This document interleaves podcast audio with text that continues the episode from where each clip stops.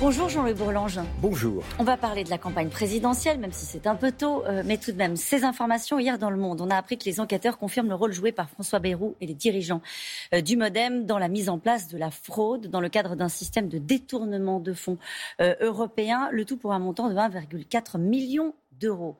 Ça devient de plus en plus compliqué de dire qu'il ne s'est rien passé il ne s'agit pas de, dire qu'il ne s'est rien passé. Moi, je suis très choqué par cette, cet article, et le, pas l'article lui-même, mais le rapport euh, qui Le... Alors c'est une chose. Personnellement, j'étais pas du tout au MoDem pendant toute cette période, donc j'en parle avec euh, beaucoup de détachement et beaucoup d'impartialité. Je crois, je suis un ami de François Bayrou, je, je suis très choqué par, par le contenu.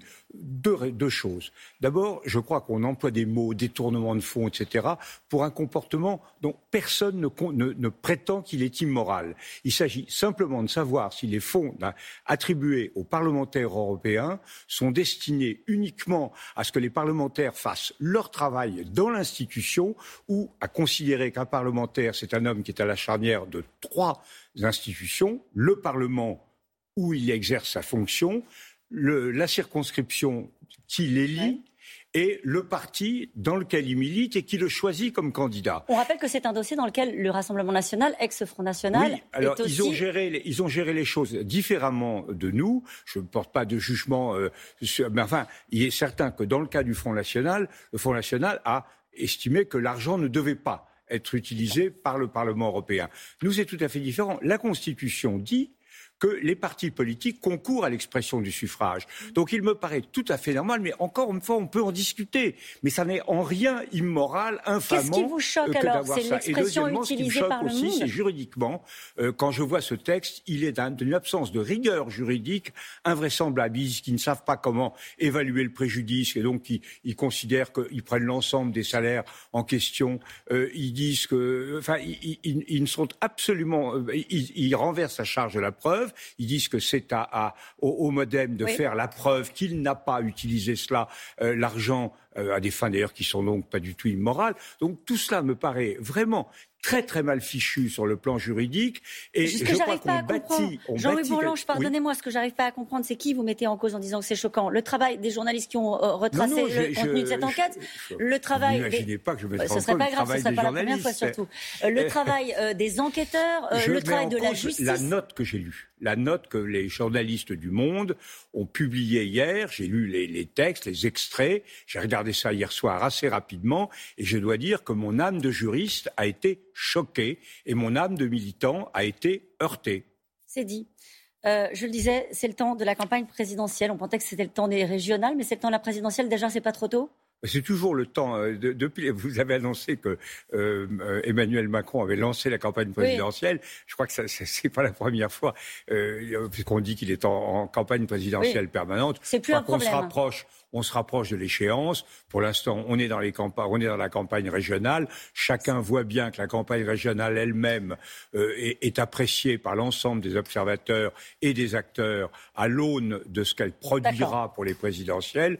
Et quant à Macron, il, euh, le président de la République, il sculpte son image, il essaie de, il, il présente un discours. On voit très bien quel est le discours. Il incarne une certaine façon de faire de la politique. Laquelle? Bah, quand, j'étais, quand on était à l'UDF, euh, du temps de, de Valéry Giscard d'Estaing, on disait libéral, social, européen. Je crois que mutatis mutandis, c'est à peu près ça. Il est libéral, c'est-à-dire qu'il incarne la défense de la démocratie représentative par rapport au populisme.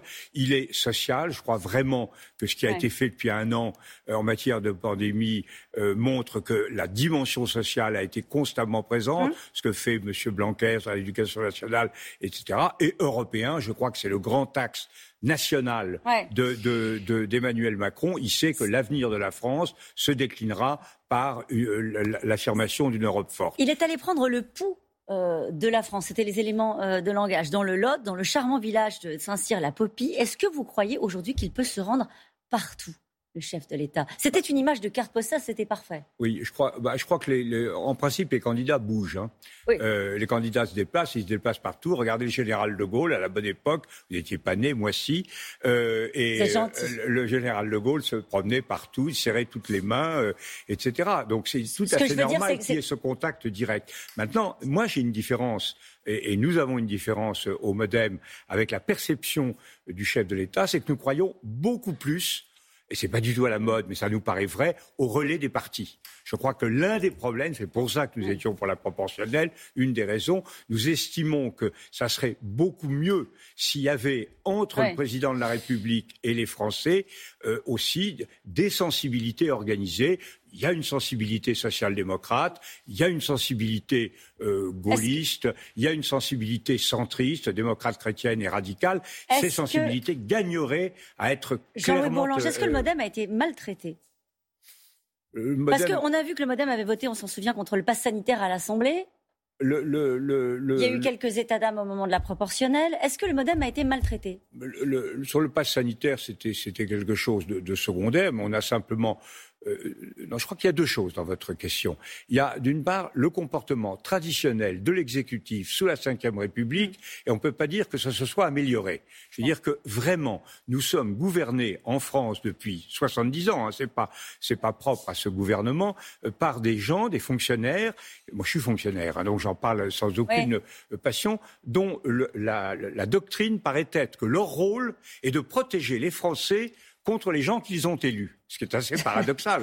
et, donc, plus on, euh, moins on écoute le Parlement, mieux on se porte. Le Parlement, c'est un empêcheur de danser en rond, etc. Ça, c'est une constante. Mais avec, Emmanuel Macron, euh, concernant le modem.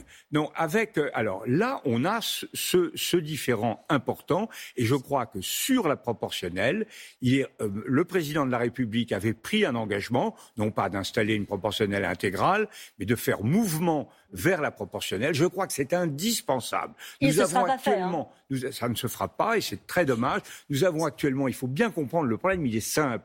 Nous avons actuellement une majorité de parlementaires qui représentent moins d'un quart de la population. Vous n'avez pas la légitimité suffisante pour faire un grand mouvement de réforme avec une base aussi étroite. Le meilleur moyen, Jean-Louis Bourlange, de porter les idées auxquelles on croit, c'est d'être candidat. Est-ce que François Bayrou a renoncé?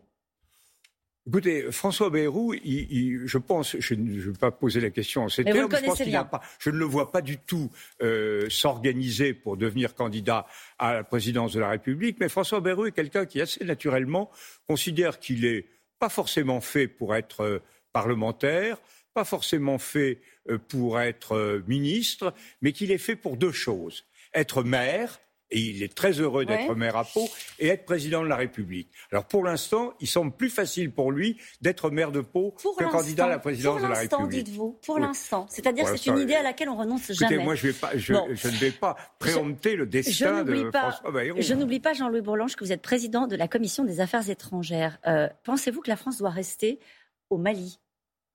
Pourquoi je vous pose la question? Naturellement parce que le président s'est montré très agacé euh, après le coup d'État dans le coup d'État qui s'est produit euh, au Mali et l'instabilité euh, politique. Ce n'est pas l'agacement qui, qui, domine, c'est une extrême inquiétude.